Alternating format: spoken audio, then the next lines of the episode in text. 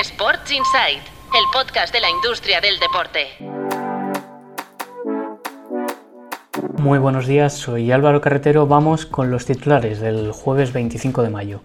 Arrancamos con SailGP. La competición de embarcaciones ultraligeras se aseguró un pago de 1,5 millones de euros de la Junta de Andalucía.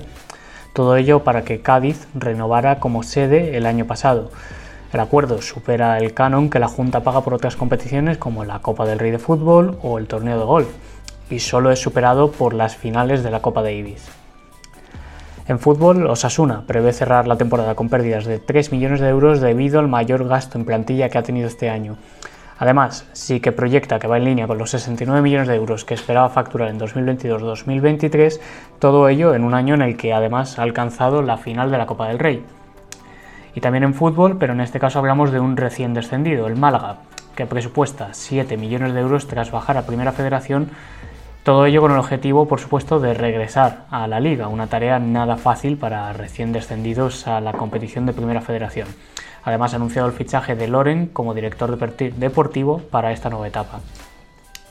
Y en patrocinio, la ACB firma a Renfe para los playoffs y también para la Copa y la Supercopa de la temporada 2023-2024. Renfe estará en las principales competiciones organizadas por la ACB y recordemos que la empresa pública tiene en torno a 50 contratos de patrocinio actualmente en España, según los datos de Tu Playbook Intelligence, que como ya sabéis es la unidad de inteligencia de mercado y datos de Tu Playbook. Y hoy cerramos con un análisis en el sector del fitness analizamos cómo buscan posicionarse las cadenas de gimnasios ante la administración pública en este año electoral. Será determinante, especialmente para aquellos que gestionan centros en régimen de concesión, es decir, los gimnasios públicos explotados por empresas privadas. Tenéis todo el reportaje y toda la información abriendo hoy nuestra web. Eso es todo por hoy, mañana volvemos con más titulares y con la edición completa de Sports Inside. Yo me despido, como siempre, hasta la semana que viene y como siempre, valga la redundancia, muchas gracias por escuchar.